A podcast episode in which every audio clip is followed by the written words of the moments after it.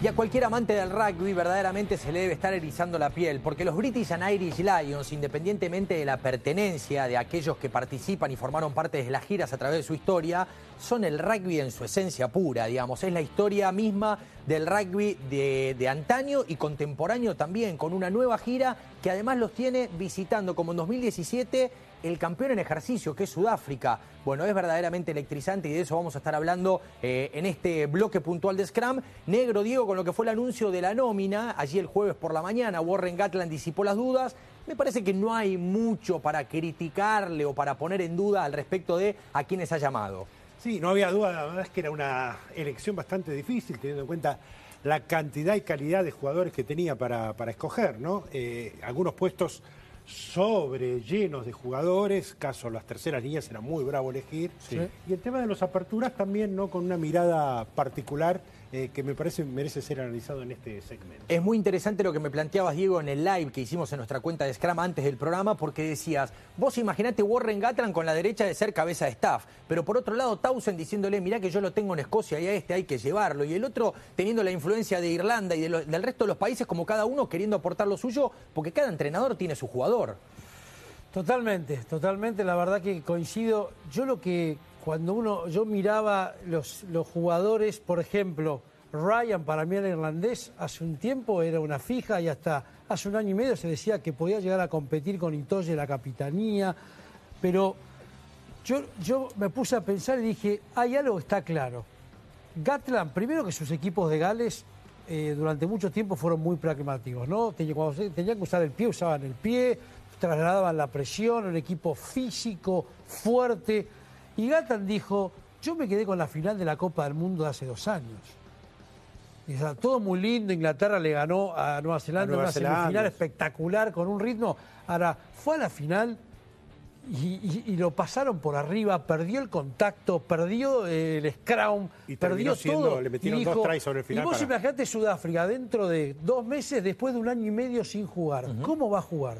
Va a jugar seguramente mucho más a eso. Totalmente. Entonces dijo, pues yo voy a buscar los tipos más fuertes, más grandotes, y cuando vos vas analizando, quizá, fíjate hablando de Ryan, ¿no?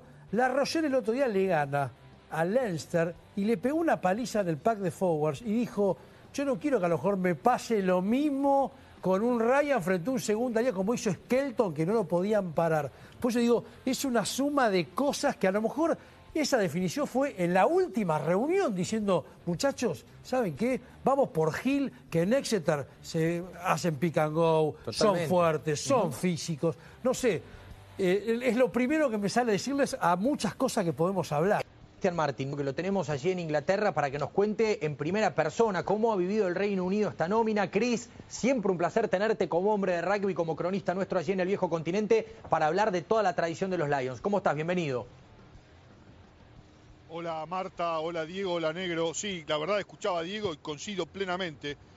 37 eh, jugadores, una gira más corta a lo que estaban acostumbrados. Sudáfrica se confirma de local, no va a haber público, entendemos, la situación sanitaria en Sudáfrica es muy comprometida. Es más, cuando con las reglas que hay hoy el día, cuando la delegación de los Lions vaya a Sudáfrica, cuando vuelva tiene que quedarse dos semanas en un hotel COVID, porque Sudáfrica está en la lista de países rojos, peligrosos como la Argentina, por eso no Gales. Eh, por eso eh, muchas cosas, eh, la especulación de dónde se juega, 37 jugadores con muchas sorpresas, con gente que vuelve, con un capitán que es realmente una leyenda, con muchos escoceses, después de tanto tiempo, hubo dos escoceses hace cuatro años en Nueva Zelanda, ahora hay ocho, con, ¿viste? siempre hubo sorpresas en los Lions.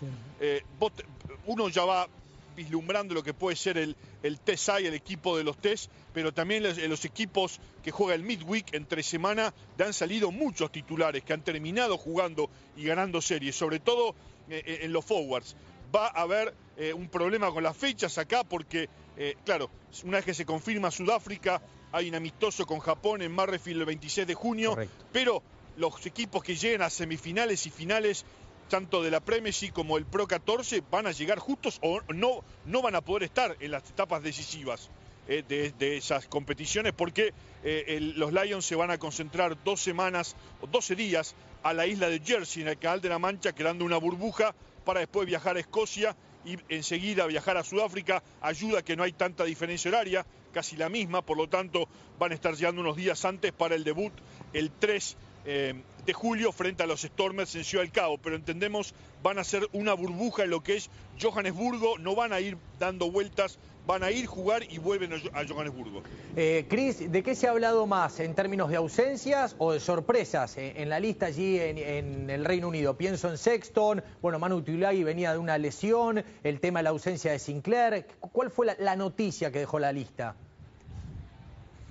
Eh, em, Mira, eh, un poco de los dos. La sorpresa grande es eh, que haya dejado afuera, justamente hablaba Diego, lo que fue el Crown en, la final del Mundial. Eh, bueno, se rompe Kyle Sinclair, el pilar derecho. Todos acá pensamos siempre que la historia puede haber sido otra si Sinclair seguía ahí. Los Springboks siempre seleccionan 6 y 2, 6 forwards y 2 backs, por lo tanto te cambia los 5 adelante, como hicieron en el Mundial.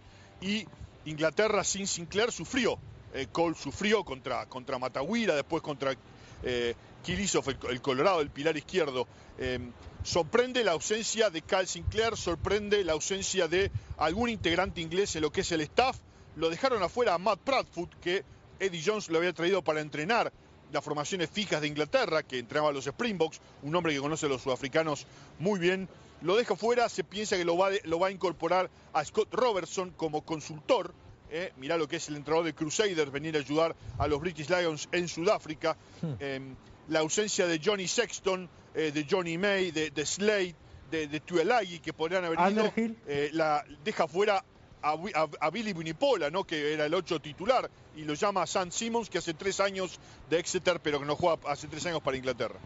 Un placer tenerte con buena información. ¿Algo más antes de la despedida? 11 ingleses, 10 galeses, 8 escoceses, 8 irlandeses. En la tierra del campeón del mundo que va a tener ausencias, se retiró eh, de Bis, Matawira, van a tener ausencias, están en duda, ah, eh, Polar lesionado eh, con Montpellier, em, vamos a ver si llega Etzebeth que tiene un problema en el dedo en el rugby francés, Snyman también llega justo, Franco Mozart llega justo, con, con lo que decía Diego, se espera un, unos, Springboks que jueguen a, lo de ellos, pero les van a faltar jugadores. Muchos juegan acá en Europa, pero van a tener solamente dos semanas para preparar, tanto los Lions como los Springboks, esta cita tremenda. Los tres test al final, dos en Johannesburgo, uno en Ciudad del Cabo y todo el Reino Unido, todo el Reino Unido, los, los de rugby, los de no rugby, pendientes de una tradición que cada cuatro años realmente se convierte en algo mágico.